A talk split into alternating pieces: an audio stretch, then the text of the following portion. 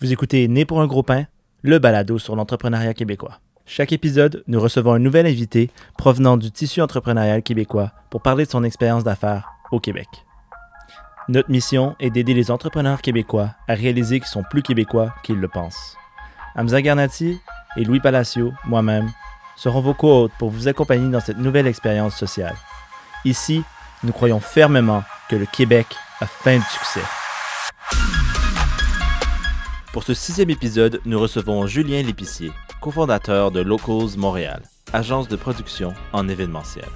Nous discuterons du concept bouleversant de produits minimum viables, de pivot rapide en temps de pandémie et les émotions qu'on retrouve à travers le Québec.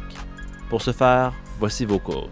Hamza Garnati, stratège, authentique, et Louis Palacio, entrepreneur, idéaliste. Alors, euh, bienvenue à un nouvel épisode de Né pour un gros pain. Aujourd'hui, on reçoit euh, Julien Lépicier de la compagnie Locals Montréal, qui est une agence de production en événementiel. Euh, mais je pense que tout de suite, on va sauter dans la première question. Ouais. Donc, euh, Julien, quel type de pain es-tu? Hey, bonjour les gars, merci, merci d'être- de, de m'avoir invité, ça Ah, fait super plaisir. plaisir, d'être là. Euh, moi, je, je suis un pain au lait, les gars. Connaissez-vous le pain au lait? Apprends-moi, s'il te plaît. Alors, le, le pain au lait, là, c'est un pain qui est le plus blanc possible. ok? Et c'est le meilleur pain pour faire du pain doré, pour faire des toasts, pour faire euh, tout ce que tu peux imaginer faire avec un pain tranché. Si tu le fais avec un pain au lait, c'est meilleur. Ok. J'ai jamais pensé comme ça. Intéressant. Ok, je connaissais pas ça. versatile, mais gourmand. Oui, J'aime ça. Exactement. Ben, J'y ai pensé beaucoup à votre question, les gars, parce que euh, je voulais trouver quelque chose d'original à sortir. Puis oui, c'est vrai que quand tu es un entrepreneur, il faut que tu penses à bon, euh, je suis versatile, puis je suis un couteau suisse, puis je fais tout, puis je fais de la comptabilité, puis de la production, puis euh, des RH. Mais en même temps, je voulais vous donner quelque chose, dire, regarde, je- je- quand on choisit low cause, ben, on choisit la crème de la crème. tu sais, On choisit quelqu'un qui va être là avec vous autres, puis quand tu choisis ce pain-là, ben, tu sais que ça va toujours être meilleur. Voilà. Nice. Voilà, Wow, le nice. pain. Mais justement, parlant de locals, euh, Julien, on aimerait savoir euh, comment tu gagnes ton pain? Voilà, ben, euh, Locals, on est, un- on est une compagnie qui fait du B2B. hein. Donc, euh, nos clients, c'est exclusivement euh, des agences de marketing expérientiel. On est un, on est un producteur d'expérience pour eux euh, et euh, on, va construire un peu leurs idées. On va les rendre euh, vivantes. Pour comprendre un peu ce que Locals fait, puis euh, les clients de marketing expérientiel, il faut comprendre un peu c'est quoi le marketing expérientiel. Donc, je peux prendre peut-être un, un petit marketing 101, puis euh, expliquer ce qui est le marketing expérientiel pour nos auditeurs. Euh, la meilleure façon de le comprendre, c'est de le comparer avec du marketing traditionnel. hein. Donc, le marketing traditionnel, euh, quand tu t'en vas à, HEC à tu apprends le marketing, c'est quoi? Ben, c'est euh, basé sur le fait qu'un consommateur va prendre une décision très rationnelle. Hein, il va avoir des attributs d'un produit, euh, il va avoir le prix. euh, le consommateur va regarder tout ça, il va faire une décision, il va dire Hum, oui, ce sofa-là, je trouve qu'il est bon pour moi, il va répondre à mes besoins, je l'achète. Marketing expérientiel va se baser sur euh, l'émotion qu'un euh, qu'un- produit va amener chez les clients. Donc, on voit un peu la différence déjà de se dire, c'est plus une décision rationnelle quand on parle de marketing expérientiel. On se base sur le fait que le client va dire, tu sais quoi, je le sais que c'est peut-être pas le bon prix. Je le sais que euh, les attributs, ils viennent peut-être pas me chercher, mais je sais pas pourquoi ce- produit-là vient me donner des sentiments ou vient me, me- me- me faire chercher quelque chose de différent. Puis je pense que c'est la meilleure façon d'expliquer un peu le marketing expérientiel. Donc, il y a des agences euh, à Montréal qui se spécialisent là-dedans. Eux autres, ce qu'ils font, c'est uniquement des stratégies de marketing expérientiel, puis ça va s'appliquer dans différents médias. Ça va être, euh, par exemple, en activation de commandite euh, au Stade Saputo, ça va être euh, dans marketing sportif au Centre Bell. euh, Donc, ça va être sur- souvent des, des- des- des campagnes qui sont terrain. Hein, ça peut être en épicerie aussi. Puis, ces agences de marketing expérientiel-là, ben, ils ont souvent des très, très bonnes idées, mais ils ont besoin de partenaires pour les réaliser, ces idées-là. Donc, c'est là que Locals arrive. Euh, nous, on est vraiment un mix entre des gens qui sont capables de produire des expériences. Donc, on est très manuel. On, on est capable de faire des modifications de containers de A à Z. Mais on comprend aussi cette facette-là du marketing expérientiel. Donc, on est capable de jumeler ces deux-là ensemble puis d'arriver avec une, une production qui, euh, qui prend tous ces, ces- ces paramètres-là en compte puis qui réalise un peu les, les idées folles que les créatifs en agence vont avoir. Ouais. Très intéressant. Très Puis. Locals, c'est quand même une jeune compagnie. Comment ça a commencé? Locals, euh, on a commencé en avril, euh, avril 2019. Euh, Laurence et moi, on a un background en agence de marketing. On a travaillé chez, chez Mosaic. Moi, ça a été, ça a été toute ma carrière. J'ai commencé ça dès que j'ai, dès que j'ai commencé, dès que j'ai fini l'université. Et on s'est développé un peu une expertise à l'interne pour faire de la production sur le terrain. Donc, on devenait un peu les go-to là-dedans. Puis, au fur et à mesure, on s'est rendu compte qu'il y avait, il y avait un besoin. Hein. Puis, je pense que vous le savez, les gars, avec tous ceux que vous avez interviewés dernièrement, souvent, une compagnie, ça commence avec un besoin. Puis, c'est là que ça a commencé pour nous autres aussi. On s'est dit, ben, Mosaic a besoin d'aide souvent pour produire ces expériences-là, mais il y en a d'autres, des agences qui auraient peut-être besoin de nos, euh, de nos compétences pour, pour réaliser ces idées-là. Puis c'est un peu comme ça que ça a parti. On s'est dit, regarde, on, se lance, puis euh, on l'essaye, on, on, va devenir des producteurs d'expérience. Ah. Non, c'est cool. Puis euh, ça, c'est un, volet du marketing expérientiel que tu as quand même très bien abordé. C'est que c'est juste le fun de travailler dans cette industrie-là. Tu es littéralement payé de n'importe quelle position que tu es, si tu es ambassadeur de marque, si tu es euh, contracteur ou quoi que ce soit, tu es littéralement payé pour avoir du fun. Tu es littéralement payé pour que la personne à côté de toi à qui tu partages ton message a un sourire puis dit tu sais quoi moi j'ai aimé ce gars-là. Moi j'ai aimé cette expérience-ci. Tu sais quoi je vais acheter. Puis ça justement ça qui est cool avec le marketing expérientiel puis ce que tu fais c'est qu'à tous les jours tu te réveilles et tu te dis et comment je peux juste créer une expérience encore plus folle que la veille? Ça, je trouve que c'est vraiment cool. Puis justement, c'est, comment été les dernières activations, parce que tu as quand même fait énormément. Je pense notamment euh, euh, le gros euh, coup de circuit qui a été avec Bluefest, Banque Nationale, puis Vibrant. aussi récemment, qui a été la grosse activation Cinémétro à tout à travers du Québec. Aussi le bar Perroni au bar Georges. Parle-moi justement un peu de tes activations, puis aussi, même, tu peux aussi révéler ton petit coup de cœur. Là, je pense que. Ben, je, vais y revenir à Cinémétro parce que je, je pense qu'on a un segment qui va être plus tard de qu'est-ce qui va arriver. Puis j'aimerais ça vous parler de la, pandémie, puis où est-ce qu'on s'en va. Donc, je vais y revenir à Cinémétro. Euh, celle qui, pour moi, est un coup de cœur, c'est notre activation à la Coupe Rogers de 2019. Donc, euh, notre premier gros contrat euh, avec l'agence de marketing Vibrant. c'est toujours le fun hein, quand, tu es un entrepreneur puis que tu vois que ça commence à décoller. Puis ça, c'était comme notre premier gros coup de circuit. C'était mhm. la Coupe Rogers avec la Banque nationale. Puis ce qui était le fun, c'est qu'ils nous ont vraiment appelés pour les aider à pousser leur idée plus loin. Euh, il y avait déjà comme, euh, comme, comme, brief euh, de leurs clients de faire une expérience qui était hautement technologique. Donc, eux autres, ce qu'ils voulaient, c'est de positionner la Banque nationale comme étant un, produit qui était à l'avant-garde des technologies, qui était en mesure d'utiliser un peu leur environnement pour montrer qu'ils sont innovateurs. C'était un peu ça le brief. Puis on a travaillé très fort avec la, avec la banque, euh, avec la banque et avec Vibrant dès le début du projet pour leur proposer euh, quelque chose qui était justement en lien avec, euh, avec la brand. Puis on, est arrivé avec un concept où il y avait deux conteneurs qui, qui, faisaient une espèce de maison de la technologie Vibrant. Puis d'un côté, il y avait une expérience de suivi oculaire. Donc les gens s'assoyaient devant un écran avec une caméra qui était posée devant eux. Et cette caméra-là analysait le regard des gens. Il y avait quatre photos qui étaient mises devant eux en, série de, je pense qu'il y avait quatre euh, séries de photos de quatre photos. Mm. Et euh, ensuite, à la fin de l'expérience, on disait, ben, inconsciemment, quelle photo te regardé le plus? Donc ça, c'était une, des, une des, activités qu'on a mis en œuvre autant au niveau de la production, de la modification du container, mais aussi au niveau de la programmation, puis au niveau de la mise en place de cette expérience oculaire-là. Mm. Puis dans le deuxième conteneur, c'était une expérience visuelle. Donc il y avait euh, des, tubes LED, c'était un, conteneur, un conteneur qui était complètement noir, il y avait des tubes LED qui étaient sur les murs, et des capteurs, des détecteurs de mouvement qui étaient au sol. Et là, le but, c'était euh, que quand tu passait à travers un détecteur de mouvement, il y avait euh, un, instrument de musique qui était déclenché. Donc, il y avait quatre détecteurs de mouvement. Et à chaque, euh, à chaque détecteur de mouvement, il y avait euh, un drum ou une guitare ou une basse. Et là, si tu te déplaçais de bord en bord du container, ben, tu pouvais finir par faire de la musique. C'était mhm. un peu le, le genre d'expérience que je trouve qui représente bien une belle activation de commandite dans euh, un environnement comme la Coupe Rogers qui euh, représente bien des valeurs du client au niveau de, la technologie puis comment on pouvait être plus innovateur. Puis euh, pour nous, c'était notre premier gros, gros coup de circuit qu'on a beaucoup aimé. Tu en as parlé un petit peu tantôt, là, mais pour quelqu'un qui n'est pas initié justement à ce que fait une agence de production dans, dans l'événementiel, comment ça se passe comme une, initiative avec Banque Nationale? Mm-hmm. J'imagine que ce pas vous qui amenez les containers jusqu'à là-bas, mais pas loin. Comment tu peux-tu m'expliquer un peu le processus? Oui, exact. Ben, nous, on est, euh, on est une agence vraiment clé en main. hein. Donc, notre job, justement, c'est d'amener les, d'amener les containers sur place. Euh, puis, on commence à avoir une certaine expertise aussi là-dedans. Donc, c'est pour ça que je disais que c'était un mélange de construction et de marketing. Parce qu'au final, ben, on a souvent nos capes d'acier puis notre- nos cases de construction. Puis, on a vraiment un- un- une offensive de déploiement terrain euh, qui nous permet de faire plein de choses comme ça. On, va- on va réaliser ces idées-là. Donc, la manière que ça commence, c'est les- souvent les agences vont nous appeler puis ils vont, ils vont nous impliquer dès le début. là. Dès qu'ils reçoivent le brief, on est impliqué. Puis nous, on se fait un, un- dans nos valeurs de ne pas charger pour ces, ces premières phases de développement. Là. On est avec nos clients pour développer des expériences.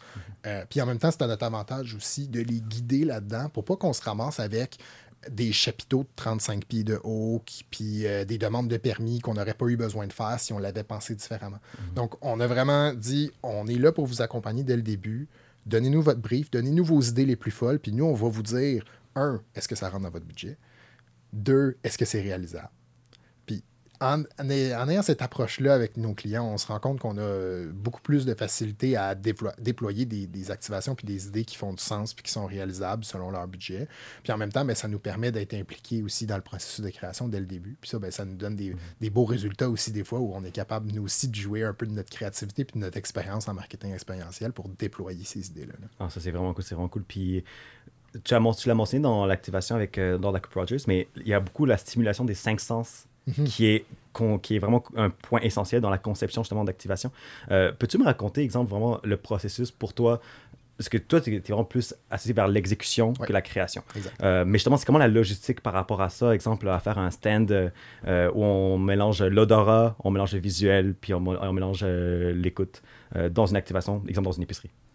Euh, je vous dirais que le plus facile pour nous, ça a été de s'équiper de gens qui sont des spécialistes dans leur domaine. Je ne peux pas vous dire que je suis un spécialiste de marketing olfactif, mais je peux vous dire que je connais des gens qui sont capables de vous, de vous mettre en, en laboratoire euh, la senteur exacte ou une odeur exacte Mm. que tu veux avoir. Tu comprends? Je suis pas capable de vous dire que euh, je fais du mixing en studio, mais je connais des gens qui sont capables de faire du mixing en studio. Donc, notre force à nous, c'est qu'on connaît beaucoup de gens dans notre domaine qui sont en mesure euh, de comprendre ce qu'on a besoin. Puis nous, on va s'assurer de vulgariser aussi tous nos besoins pour s'équiper des, des- des meilleurs gens dans, le- dans leur domaine pour nous aider à, à évoluer puis à mettre ces, ces expériences-là en vie. Hum, intéressant, intéressant. Très intéressant. Puis je pense que j'irais même dans la section l'argent du beurre. Parce que là, Ouais. tu nous as parlé de Cinémétro, tout ça, tu, tu me donnes l'eau à la bouche, là, mais on veut le savoir maintenant. là. Euh, en, en tant qu'agence de production en événementiel, j'imagine que vous avez dû faire un pivot énorme pendant la pandémie. Euh, on a vu un petit peu que vous avez ramené euh, certains nouveaux projets, le mur d'expérience, tout ça. Est-ce que tu peux me parler de votre pivot? Parce que je pense qu'il n'y a pas une industrie qui a été plus touchée que l'événementiel c'est sûr. par la pandémie. là. Corrige-moi si je me trompe. Oui, ça a été, ça a été très difficile de, de- de voir tout ça aller, puis de se sentir un peu euh, sans vraiment savoir quoi faire, de se sentir euh, sans, sans, sans- sans mots, si tu veux. Ouais. Quand, quand- quand tout ça est arrivé, on s'est dit, OK, on va prendre un step back, puis euh, on va regarder, un, comment on est capable, nous, de s'améliorer dans nos domaines. Fait qu'on est allé faire des formations un peu partout. On s'est dit, garde, on va, on va prendre ce temps-là pour, euh, pour s'améliorer. Après ça, on s'est dit, bon, ben, comment qu'on peut adapter nos produits? Comment qu'on peut offrir des produits qui sont euh, adaptés au- au- à la réalité de la pandémie? Puis comment qu'on est capable de continuer de faire du marketing expérientiel euh, dans cette euh, réalité, dans cette nouvelle réalité-là? Parce que on a la conviction qu'il y a encore possibilité de le faire. Puis je pense que le meilleur exemple, c'est justement Cinémétro, euh, qui est une idée géniale qui a été euh, mise de l'avant par l'agence Mosaïque sur, le, sur le terrain. Dans le fond, ça- c'est le retour aux sources du cinéparc. hein. On C'est a ça. tous déjà eu euh, des super belles expériences dans le cinéparc, mais on dirait que ça, ça l'a un peu euh, déprécié avec le temps. On dirait que ça l'a perdu un peu sa, ses lettres de, noblesse, si on peut dire. Mais là, on, on l'a remis en de l'avant avec Cinémétro, avec un écran gonflable qui pouvait se promener à travers le Québec. Donc, la, la force de cette, euh, cette expérience-là, c'est qu'on s'est vraiment promené. Là, on est allé jusqu'au lac Saint-Jean, Sherbrooke, Trois-Rivières, Québec, Montréal. Euh, et on était capable de faire tout le montage en une journée. Donc, on montait tout ce qu'on avait à faire en une journée, puis on pouvait démonter tout ce qu'on avait à faire en une journée. Donc, c'était vraiment euh, la force de cette exécution-là. Puis en même temps, ben, c'est qu'on continuait de garder les critères sanitaires. Donc, on- les gens restaient dans leur véhicule, ils pouvaient arriver sans avoir aucun contact donc, c'était un, gros succès là, pour, pour l'agence Mosaïque, puis pour nous aussi en même temps, parce qu'on a développé cette expertise-là de, de, continuer de faire des événements en temps de COVID. Oui, mais c'est aussi pour Métro, là, qui est le fait qu'ils ont quand même été capables de prendre un risque, qui est quand même des entreprises qui sont euh, comme un peu old school, qui ont un peu peur à tourner vers l'expérientiel, mais des entreprises comme Métro qui sont, qui sont la créativité, sais quoi, on est prêt à, mettre, s'embarquer dans ce projet de la sorte, c'est quand même aussi très inspirant. Là. Chapeau. Puis je pense qu'ils ont continué d'avoir des, des, entreprises qui sont, qui sont prêtes à investir pour continuer de faire de l'expérientiel. Euh, suffit d'arriver avec des bonnes idées. Euh, suffit d'arriver avec des idées qui sont pertinentes et qui restent dans le, critère de, de, de, de, la pandémie. Et on est capable de continuer de faire des expériences. Puis oui, il y, a beaucoup de gens qui ont tourné leur budget vers le numérique. Puis euh, j'ai rien, rien contre les événements numériques, mais je, passe euh, 8 heures par jour devant mon ordinateur. À la fin de la journée, ça me tente moins de continuer d'être devant mon ordinateur. Mm-hmm. Euh, il y a des façons, je pense qu'on on le voit, l'industrie a commencé à se, à, se tourner de, à se tourner de bord. Puis il y a des façons de, de revitaliser un petit peu comment créer des expériences sur le terrain. Puis, comme dans le cas de Cinémétro, est-ce que c'est plus vous qui approchez les entreprises ou il y a comme un engouement que les entreprises viennent vers vous? Comment ça se passe? Alors, comme je disais tantôt, on est une entreprise B2B. Hein. Et ça, euh, c'est, ça nous donne une situation un peu différente quand on arrive à faire du démarchage de clients. Euh, nos clients, c'est 100% des gens qui sont dans notre réseau. C'est des gens qui nous connaissent, c'est des gens qui vont nous référer à d'autres personnes avec, qui ils ont aimé travailler avec nous. Euh, donc, euh, notre job pour trouver des nouveaux clients, c'est vraiment de s'assurer de, travailler sur le réseautage. Puis, je peux vous dire que le réseautage en temps de pandémie, c'est plus la même game. c'est plus le, plus le même scénario. Il faut se dire, OK, comment qu'on, comment réussit à rencontrer des nouvelles personnes, comment qu'on réussit à parler de nos services euh, de, façon différente? puis, je pense qu'aujourd'hui, c'est, une excellente, une excellente initiative de dire, bon, ben, regarde, on, on, trouve des nouvelles façons de faire parler de nous sur le marché. autant que ce soit des cassettes de réseautage virtuel, autant que des fois, c'est juste de se dire, OK, on fait des cold calls sur LinkedIn. Je n'avais jamais fait ça avant le début de la pandémie, mais je me dis, regarde, on essaye, on y va, puis on essaie de rencontrer des nouveaux gens. Puis c'est un peu comme ça qu'on développe nos relations. Parce qu'au final, c'est les gens qui vont nous appeler, qui vont dire, hey, Julien, on a un beau projet, on veut les réaliser, on a une belle idée, on veut les réaliser, on a besoin d'aide. Tu peux-tu nous aider là-dedans? Puis souvent, ben, en fait, mm-hmm. toujours, la réponse, c'est oui, on, est prêt à. 100%. Et si, je reviens sur le marketing expérientiel, en fait, c'est une réflexion pour tous. Euh, en fait, je viens, puisque tu travailles dans le milieu depuis plusieurs années maintenant, pourquoi tu penses qu'au Québec, il y a un tel engouement pour le marketing expérientiel? Parce qu'exemple, euh, il y, y, a des campagnes qui sont euh, dans tout le Canada, mais on voit vraiment au Québec, il y, a une interaction, un engouement encore plus, c'est vraiment, il y a même un côté spécial à travers ça. Qu'est-ce que tu penses que sont les causalités par rapport à ça? Je crois que ça vient avec la nouvelle génération. La, génération des milléniaux vont prioriser beaucoup des expériences versus des produits. Puis là, on pourrait vous trouver des, centaines d'études qui vont, qui vont dire la même chose. Euh, les, les, gens préfèrent maintenant un bon repas au restaurant versus euh, peut-être un bijou ou euh, un nouveau jeu. Mm. Euh, on va préférer d'aller dépenser des centaines de dollars pour aller à Oshiaga versus euh, aller s'acheter une nouvelle bébelle qu'on va qu'on n'utilisera plus. Donc, je pense que ça vient beaucoup de là. Je pense que les gens vont, vont mettre de l'avant des expériences qui vont leur faire sentir bien, qui vont, leur, qui vont dire, bon, ben j'ai eu du fun, mon empreinte écologique était zéro. Euh, j'ai pas, eu, pas eu besoin de dépenser. Puis, on to the next one. Mais exemple, si on compare une activation au Québec comparé à une activation en Ontario, qu'est-ce que tu penses que c'est les, plus gros euh, champs de différence euh, par rapport à ça?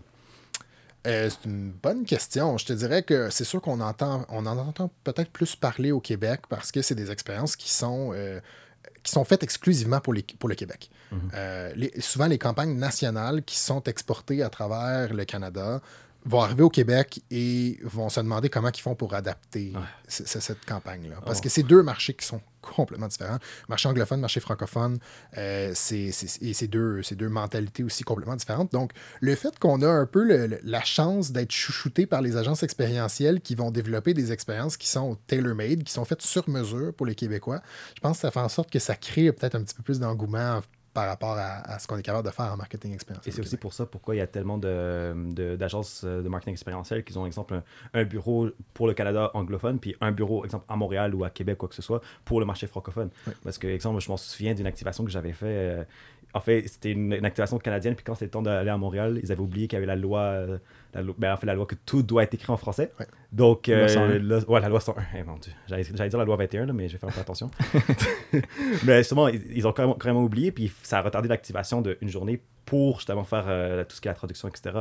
Donc, je pense que c'est sûr certain que, surtout au Québec, c'est même obligé de personnaliser mhm. l'approche, et c'est en même temps, c'est un facteur de toute activation, un facteur de succès pour toute activation, c'est qu'il faut personnaliser l'approche, quoi que ce soit. 100%. Intéressant. Puis là, moi, j'ai envie de mettre mon chapeau un peu plus investisseur, un peu plus euh, question sérieuse. Euh, tout ce qui est expérientiel, c'est peut-être un peu plus dur de voir la tangibilité à travers ça. Quand tu vas pitch vers des gens qui ont un plus un profil technique, comment tu leur présentes la valeur ajoutée, l'expérientiel? Comment tu arrives à mettre des chiffres derrière? Il euh, n'y a, pas vraiment d'inventaire, il y a pas de il y, a des ventes, j'imagine, qui viennent de la notoriété, de la familiarité, mais comment tu leur expliques ça à un nouveau prospect? C'est un cheval de bataille, je te dirais. Mm. Euh, c'est très difficile de, de, donner des chiffres liés au succès d'une campagne de marketing expérientiel. Notre plus grand allié là-dedans, c'est les réseaux sociaux.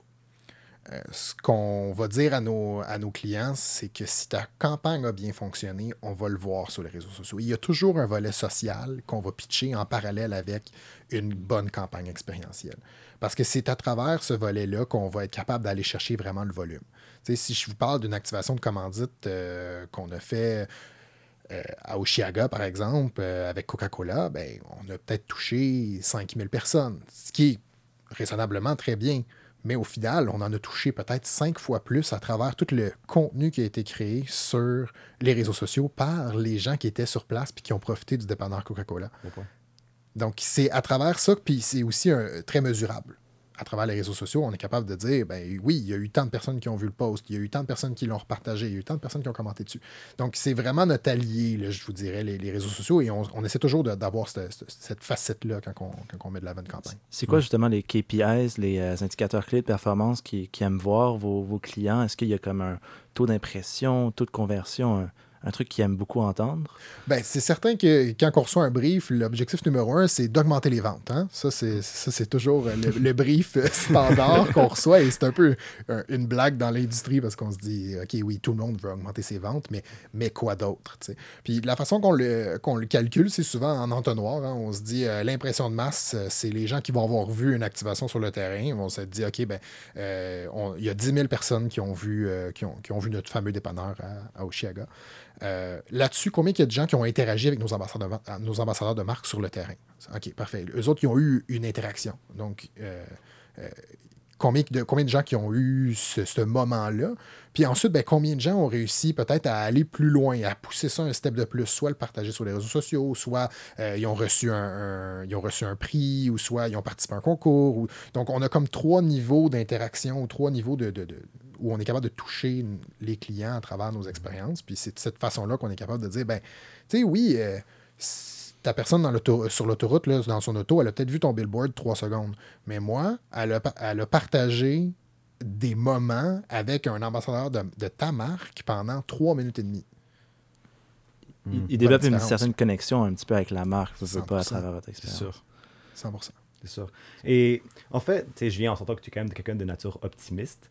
Euh, puis, justement, avec toute la pandémie, euh, il y a beaucoup de personnes qui sont démoralisées pour, ceux qui travaillent dans le milieu de l'événementiel. Qu'est-ce que tu dirais par rapport à qu'est-ce que le présent, et en fait, qu'est-ce qui. Toute entreprise qui opère dans l'événementiel, même aussi des investisseurs qui opèrent dans l'événementiel, comment ils doivent adopter leur approche pour exemple euh, les, les futurs de tout ce qui est l'événementiel? Ça va être important, je pense, dans, le futur de ne pas se décourager. Euh, on, sait qu'il y a une fin à cette, à cette pandémie-là. On sait que y a, ça, va revenir, il va y avoir un certain retour à la normale. On ne sait pas nécessairement quand, mais on sait que mhm. ça va revenir à la normale. Euh, oui, je suis une nature optimiste, mais souvent, j'essaie de préparer le pire. Euh, en me disant, euh, tu sais, hope for the best, but plan for the worst. Euh, puis en ce moment, je pense que si j'avais un conseil à dire aux entrepreneurs qui sont dans cette industrie-là, c'est garder, restez proche de vos, de vos coûts fixes, restez proche de votre, de votre comptabilité, minimiser un petit peu tout ce que vous avez à faire en termes d'investissement, tu sais, brace for impact un peu. Mm-hmm. puis plan for the best. Tu sais, si ça, si ça revient dans six mois, qu'est-ce que tu fais?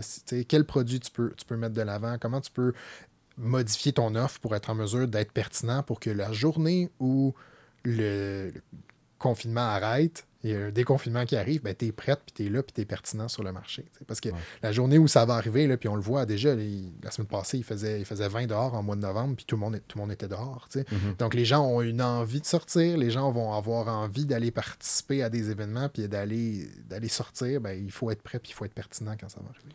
Puis dans le cas de Locals, j'ai mentionné brièvement tantôt, mais vous avez commencé, euh, corrige-moi sur le nom, là, mais des murs d'expérience. Oui.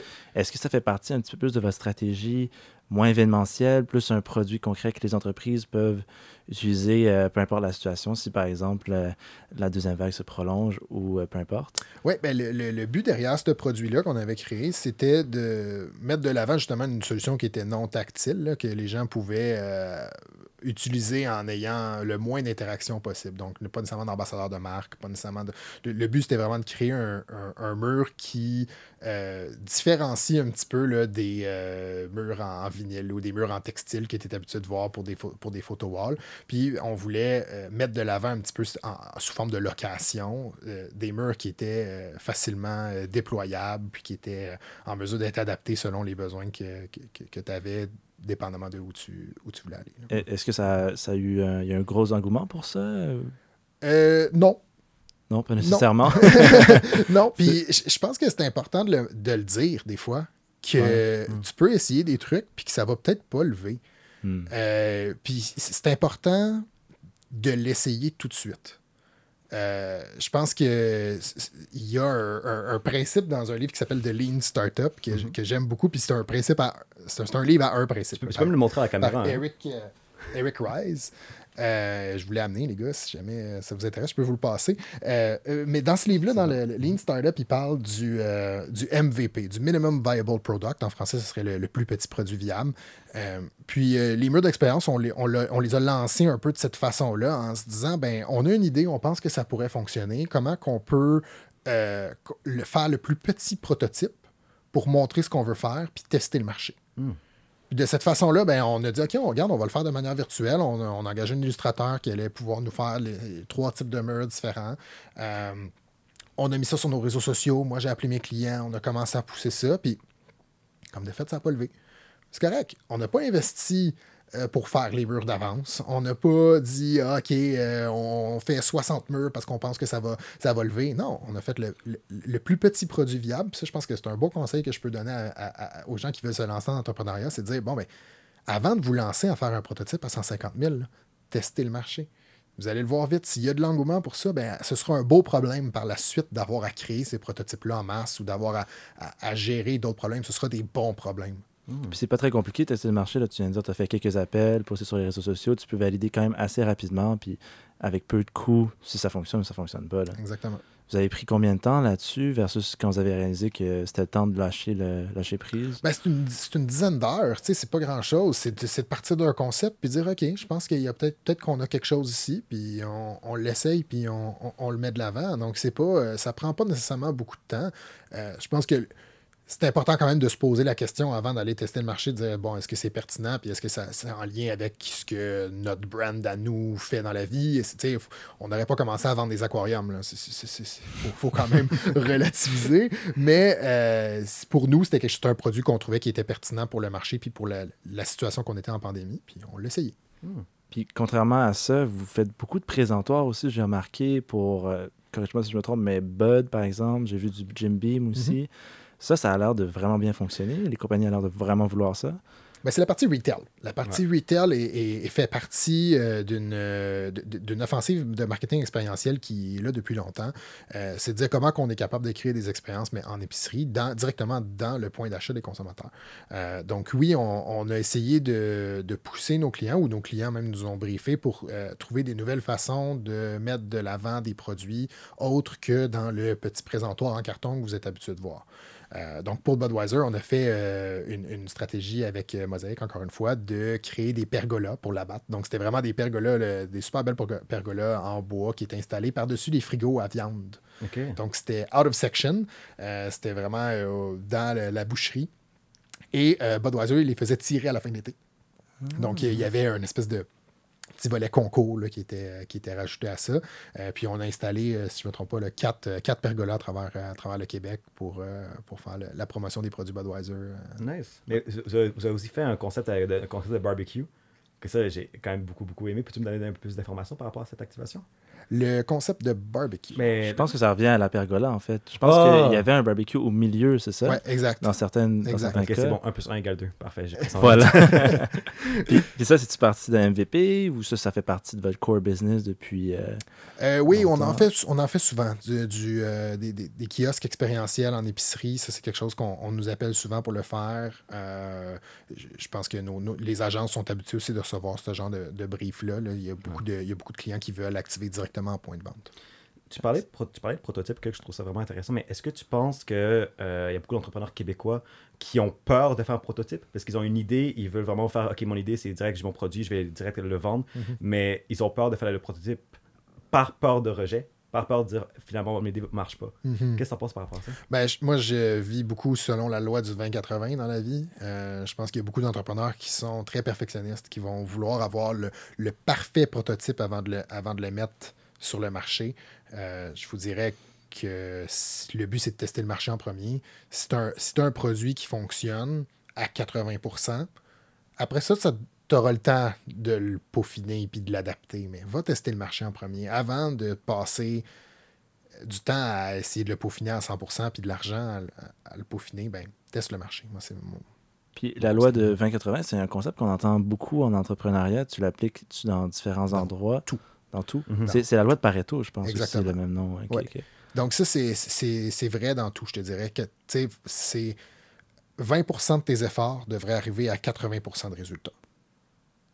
En gros, là. Euh, parce qu'après ça, pour aller chercher le 20% d'efforts qui te manquent, le 20% de résultats qui te manquent, ça va te prendre 80% d'efforts. Ok. OK?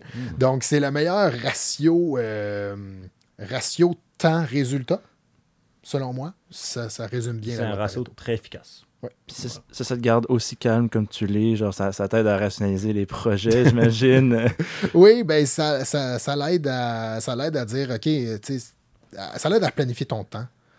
euh, Beaucoup. Ça l'aide à dire, OK, tu sais, à un moment donné, j'ai pas besoin d'aller chercher la perfection pour y arriver. On est capable d'aller chercher un bon ratio qui va permettre de bien gérer le, le temps pour le su- succès qu'on a besoin d'aller chercher. Très intéressant. Parfait. Je pense, je pense qu'on peut aller à la section maintenant euh, du, genre, du pain sur la planche. Du pain sur la planche, oui, absolument. Donc, euh, Ouais, vas-y. Ben, je, peux, je vais commencer avec une question. Je pense que c'est une question qu'on a, que tout le secteur événementiel euh, a envie d'en parler. Donc, évidemment, tu as déjà un peu abordé le, virage numérique. On peut prendre un exemple, euh, surtout euh, Epic Games, euh, donc Fortnite, avec des collaborations avec Travis Scott. Donc, maintenant, des, des événements en, dans- sur des jeux vidéo, puis aussi des spectacles de Billie Eilish en collaboration avec Woman Factory, etc. Comment, tu, comment tu vois le secteur événementiel, expérientiel se positionner par rapport au virage numérique, mais surtout, comment assurer la viabilité d'une campagne physique? Oui, bonne question. Il y a beaucoup de studios éphémères qui se sont créés dans les derniers mois. Je pense à nos amis de chez Creative Lab qui, euh, très récemment, ont mis de l'avant un studio corporatif pour euh, continuer de faire des événements, mais de manière, euh, de manière à ce que ce soit publicisé et numérisé mis sur les, sur, le- sur les réseaux sociaux et sur Internet de, façon digitale. Euh, ils, font très bien. C'était des, ce sont toujours des spécialistes de la lumière. Ils travaillaient beaucoup dans les festivals, dans, dans les shows, dans les stages. Puis ils ont mis de l'avant ce produit de studio-là qui, selon moi, est complètement génial. Euh, puis euh, ils se sont virés de bord très, très rapidement. Moi, je pense que c'est un beau mix entre une, les, événements qui, avaient, qui devaient avoir lieu, qui ne peuvent plus aller de l'avant, Ouais. et euh, les rentes numériques. Je pense beaucoup à un domaine qui est extrêmement touché, dont on parle pas beaucoup, euh, c'est euh, les, les fondations. Les- je travaille pour la fondation du CHUM, et puis on, on essaie de se casser la tête depuis plusieurs mois à dire comment qu'on remplace nos activités de financement. Le, le- le grand bal de financement qui rapportait des centaines de milliers de dollars pour, pour, pour le CHUM, maintenant, on peut plus, on peut plus le faire. C'est comment qu'on réussit à remplacer ces événements-là qui étaient pour nous des levées de fonds pour des super bonnes causes. t'sais. Puis, euh, je pense que ça, il y a une partie de la solution qui passe à travers, oui, ce virage numérique-là, puis ces studios-là qui sont prêts à accueillir euh, certains des, shows là, qui sont, euh, qui, qui, sont peut-être payants, peut-être gratuits, mais du moins qui sont en mesure de continuer de générer du contenu dans, dans, dans, dans puis de générer des expériences, de générer des sentiments par rapport à ça. Je sais pas si tu as vu la plateforme Youp qui a été euh, commencé? Est-ce que tu vois du potentiel là-dedans? Je, me rappelle que pendant l'été, ça semblait très intéressant. Je sais euh, pas si ça a décollé. Pour tous ceux qui ne savent pas ce qu'est la plateforme Youp, je pense que, dont moi, je pense que ça serait une, une petite explication. Euh, dans le fond, c'est un humoriste québécois. Je pense que c'est Louis Morissette qui a commencé. Il y en a beaucoup. Oui, ça, a commencé avec le Wi-Fi Comedy Club, je pense. OK, c'est ça. Je pense que c'est ça exactement. C'est beaucoup des, shows d'humour. il y a aussi des spectacles de musique. C'était vraiment, je pense, au début de la pandémie où un, un, petit groupe d'entrepreneurs, artistes québécois ont décidé de développer une plateforme en ligne où tu payes un, 20 dollars, mhm. pas beaucoup plus nécessairement que tu paierais euh, versus euh, quand tu vas en salle, puis continuer les expériences pour les artistes, pour les supporter, mais aussi pour te, donner quelque chose à faire le samedi soir quand tu es coincé à Montréal en quarantaine en zone rouge. Euh, puis, je sais pas si ça a décollé, mais je pense que c'était berceau de pas mal d'opportunités, justement, d'expérience. En soi, Youp, c'est une expérience. Je sais pas comment tu vois ça. Ah ben, moi, j'ai eu la chance de profiter de, de Youp. On est, des, on est des grands fervents de ça. Je veux dire, ça, au final, euh, chez moi, avec ma bouteille de vin et ma copine, et je peux regarder un show d'humour complet de 1 heure et demie pour 15 quand même un beau mm Ça fonctionne bien. J'ai pas besoin de me déplacer. J'ai pas besoin. L'hiver va commencer. J'ai pas besoin de prendre mon auto en pleine tempête d'hiver pour aller à un show. Euh, je, vois énormément d'opportunités avec cette plateforme-là. C'est bien fait. la gang qui ont travaillé là-dessus, ils savent comment bien générer du contenu par rapport à ça. Euh, moi, je le suggère à tous qui cherchent une activité du samedi soir en tempête de neige. C'est un go-to. Nice. Ils travaillent beaucoup dans l'interactivité aussi, si je me rappelle bien, ou du moins certains événements. Ils, ils des. Ben, excuse-moi, ils, cherchent les gens qui sont dans l'auditoire puis ils les mettent sur l'écran aussi. Ouais, c'est vraiment cool. Tu, te fais caler un peu comme quand tu allais euh, dans, au, bordel, voir un show d'humour dans un cabaret. Euh, ben, tu te faisais caler quand tu étais en avant. Ben, là, tu te fais encore caler là, sur. mais c'est à travers ta ta caméra. Donc, ils demandent vraiment de garder ta caméra ouverte quand tu, quand tu regardes le show. Puis, ben, ils vont essayer d'interagir le plus possible avec les gens dans l'auditoire, ce que je trouve très cool. Personnellement, j'avais aucune putain d'idée de c'était quoi Youp avant ce petit segment, mais là, vous m'avez converti les boys, ça. Félicitations. Là. Très belle présentation, les gars.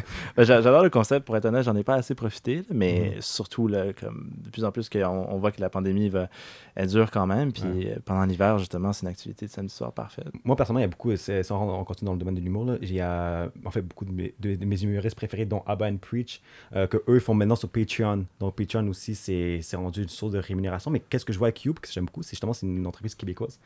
Puis ça, je trouve que le, tout le virage de streaming avec euh, Netflix, Disney, etc. Mais là, maintenant qu'on voit des fleurons québécois à travers ça, je pense que c'est vraiment euh, très intéressant. Là.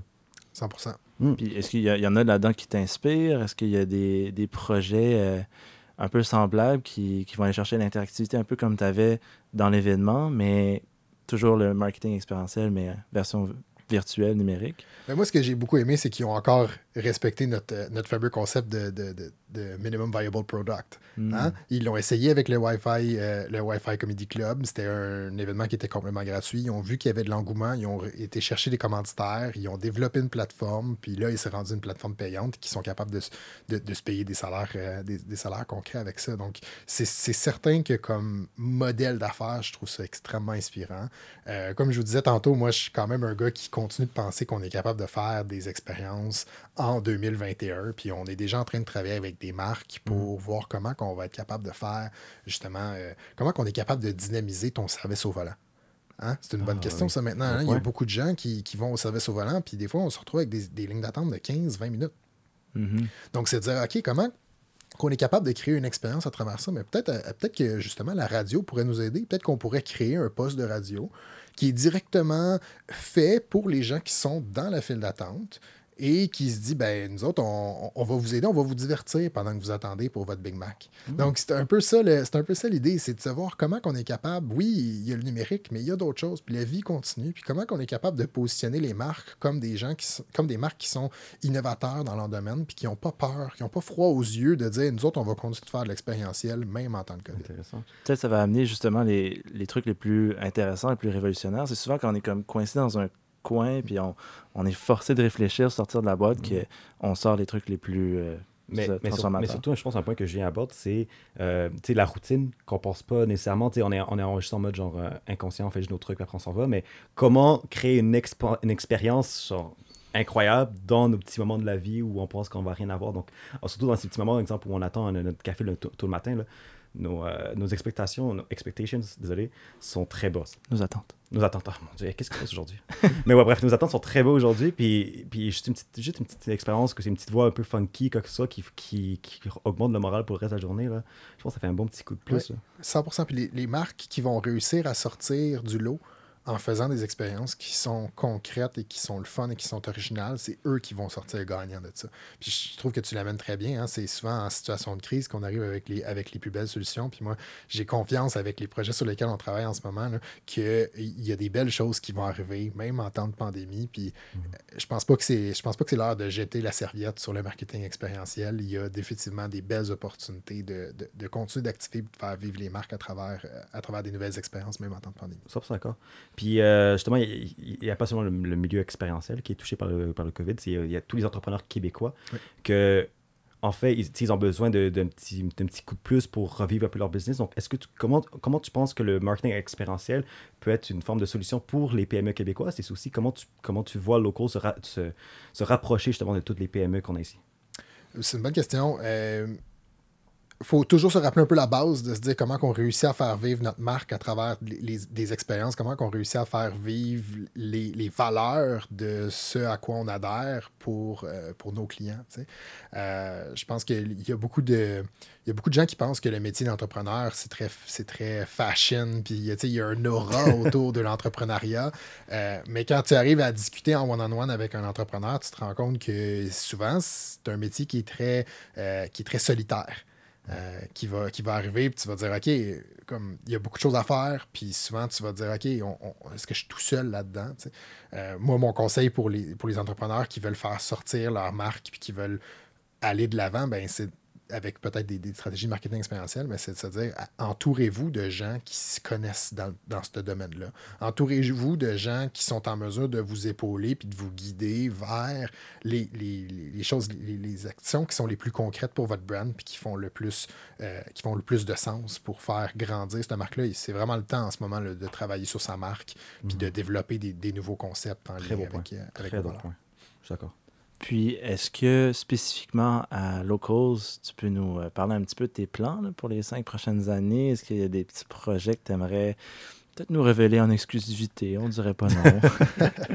Euh, Locals a toujours eu une, euh, un point de vue long terme d'avoir euh, des, un atelier. Euh, D'avoir une place où on est capable de euh, essayer des nouvelles choses, de créer justement nos, nos murs d'expérience, de, de construire ce qu'on a à faire. Donc, on essaie, euh, on- et ça fait très longtemps qu'on travaille sur ce projet-là, qu'on a dû mettre sur la glace, justement, quand je disais, mais rester proche de ses coûts fixes, ben, ça faisait partie de ne pas se lier à un bail de 10 ans.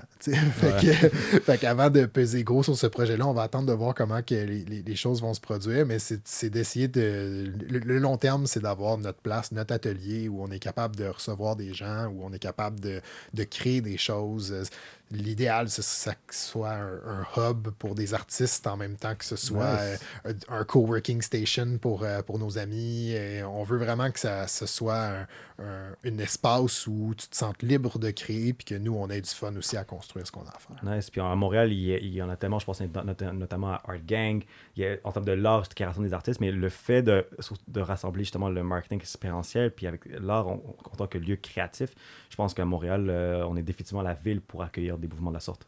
100%. Vraiment cool. peut-être que bientôt, on va être en train de profiter d'une petite bud sous la pergola dans votre atelier. Je nous le souhaite. Ça serait- Donc, euh, je pense que c'est le moment où, euh, si tu veux euh, te plug, pour lack of a better word, si tu veux présenter un petit peu Locals, on peut te retrouver. Que tu avais d'autres questions? Ben, en fait, mon point, c'est, regarde, la caméra, il est à toi, là. Tu as 30 secondes, tu fais le pitch incroyable de Locals, comme si c'était à l'œil du dragon. Et ça, en fait, trouver où on peut retrouver Locals et où te trouver, toi, personnellement, ça a l'air des questions ou quoi que ce soit.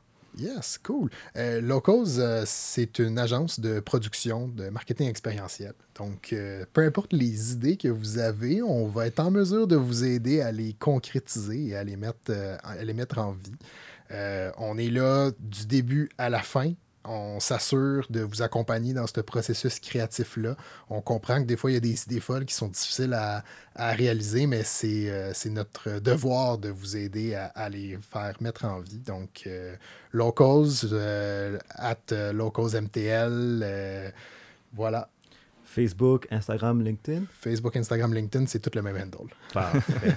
Puis nous, euh, NPGP, où on nous retrouve? Évidemment, vous savez le même message. Vous pouvez euh, suivre Né pour un gros pain euh, sur Apple Podcast, Spotify, Google Podcast, et même YouTube si vous regardez la vidéo. aussi, vous pouvez aussi nous suivre sur notre page Facebook, Instagram et LinkedIn. Et aussi, on vous invite à déjà écrire vos questions parce que vous, avez, vous allez avoir la chance de poser vos questions directement à Julien. Et Julien, qui sait, pourra choisir votre question en tant que la question gagnante. Donc, à suivre. Super. Ben, Hamza, merci d'avoir euh, été avec moi. Je suis allé tellement vite, je t'ai même pas remercié au début. Merci, Hamza. merci, Louis. Puis un, énorme merci, Julien, pour euh, ta générosité de participer à ce podcast. C'était vraiment un plaisir, les gars. Bravo pour euh, votre belle émission. Puis bravo pour les entrepreneurs que vous êtes aussi. Vous montrez, vous montrez bien quoi faire. Merci beaucoup. Merci beaucoup. Bon, à la prochaine. Yes. Ciao. Merci mille fois d'avoir écouté un autre épisode du Balado Né pour un gros pain.